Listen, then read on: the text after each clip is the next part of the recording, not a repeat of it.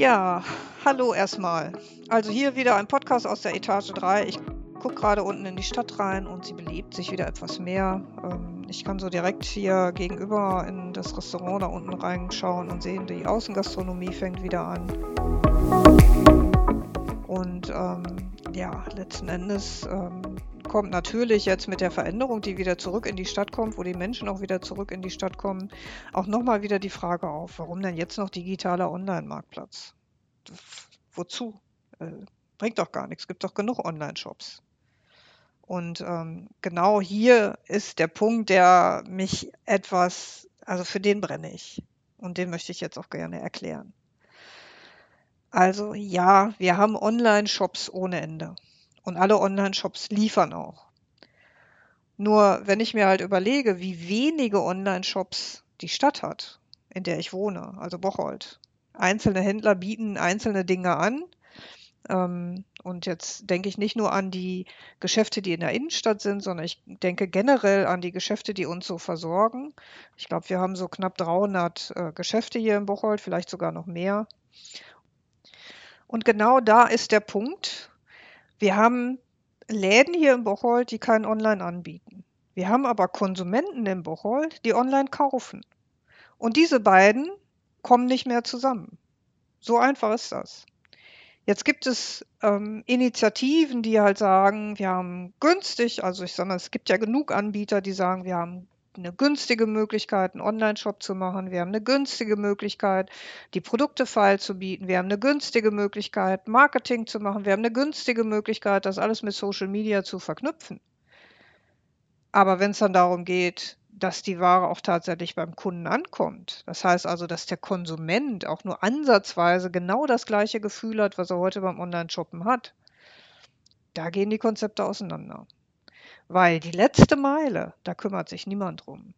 Und der Punkt ist auch, als Händler ist es für mich auch irgendwie unlogisch, dass ich dafür sorgen muss, dass meine Ware, die nur 15 Minuten Gehweg von meinem Konsumenten entfernt ist, dass die eine Logistik erfährt, weil der Kunde kann doch ganz schnell in meinen Laden reinkommen. Und auch da ist wieder so der Punkt, wo Konsument und Handel nicht zusammenkommen. Also Konsument und hiesiger Handel kommen nicht zusammen, weil der Konsument eben nicht nur von 9 bis 19 Uhr einkaufen geht oder im Supermarkt vielleicht auch länger, aber grundsätzlich sage ich jetzt mal Standardöffnungszeit 9 bis 19 Uhr, sondern der Kunde, der geht auch von 19 bis 9 Uhr einkaufen. Und wenn er dann einkauft, dann lässt er sich die Ware liefern. Und ihm ist es gar nicht mal so wichtig, dass die Ware innerhalb von 24 Stunden da ist. Natürlich gibt es immer wieder, ich sag mal, die Schnellbeschaffungen, die Expresslieferungen, die sind immer mal wieder immer mal wieder eine Ausprägung.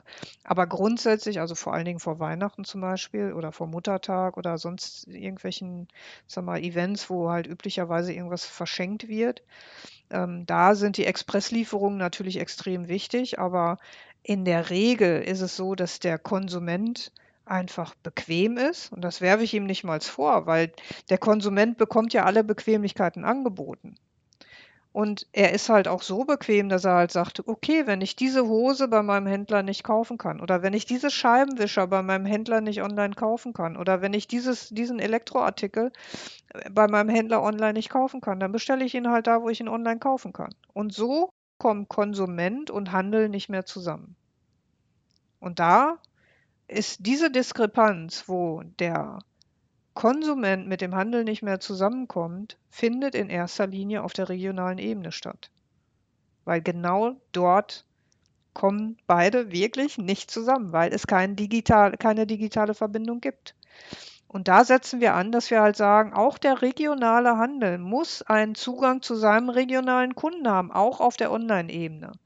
Natürlich kann er das verweigern, natürlich kann er halt sagen, ich will das nicht, aber dann muss er eben auch einkalkulieren, dass der Konsument, der nach den neuesten Erhebungen rund 965 Euro jährlich online kauft, online shoppt, dass diese 965 Euro pro Konsument, also sprich pro Einwohner in Bocholt, nicht nur Konsument, sondern Einwohner in Bocholt, an ihm vorbeigeht. für Bocholt, eine Stadt mit 71.113 Einwohnern, einem Einzugsgebiet von knapp 101.000, bedeutet das 100 Millionen Euro Kaufkraft von den hiesigen Bürgern kommen nicht mehr mit dem Handel zusammen, weil diese Verbindung einfach nicht existiert. Und das ist der Punkt, warum wir zu diesem digitalen Online-Konzept raten. Wir raten nicht nur dem Handel dazu, sondern wir denken, dass 100 Millionen Euro für eine Stadt wie Bocholt durchaus ein, ja, ein Wirtschaftsfaktor ist. Mal ganz davon abgesehen, dass es auch eine kulturelle Frage ist bezüglich der Stadtkultur, Städtesterben, also Innenstadtsterben und so weiter und so fort. Ich meine, man kann das ganze Spiel mit dem Innenstadtsterben auch nochmal, da kann man noch einen extra Podcast für entwickeln, um das mal durchzuexerzieren, was dieser Schneeballeffekt dann am Ende bedeutet für eine Stadt wie Bocholt. Nur letzten Endes geht es darum, dass diese 100 Millionen Euro ein Wirtschaftsfaktor auch für eine Kommune wie Bocholt sind und dass dieser Wirtschaftsfaktor wieder angegriffen werden muss. Also angegriffen werden in der Form, dass man Lösungen dafür schafft. Und diese Lösungen bieten wir. wir. Wir sprechen nicht nur über die Probleme mit den Händlern, die die Händler auch haben. Sie haben Probleme, weil in meinen Augen ist das ein, ein gravierendes Problem, dass diese Online-Umsätze, diese Kaufkraft von den hiesigen Bürgern an den Händlern vorbeigeht, dass sie da, daran nicht partizipieren, dass sie dieser Umsatz in anderen Städten generiert wird, gegebenenfalls sogar außerhalb von Deutschland generiert wird, weil eben global eingekauft werden kann über riesige digitale Marktplätze. Und ähm, wir wollen einfach, dass diese, dass diese beiden Menschen, diese beiden Endpunkte wieder zusammenkommen. Der regionale Konsument soll mit seinem regionalen Händler connected bleiben. Er soll einfach in Verbindung bleiben. Die Kundenbeziehung muss einfach weiter ausgebaut werden.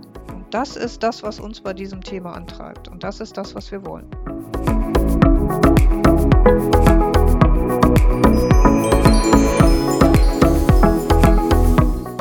Ja, wenn Sie Fragen haben, Ideen haben, Vorschläge haben, gerne an unland.stefangolkes.de und ich melde mich bei Ihnen schnellstmöglich zurück.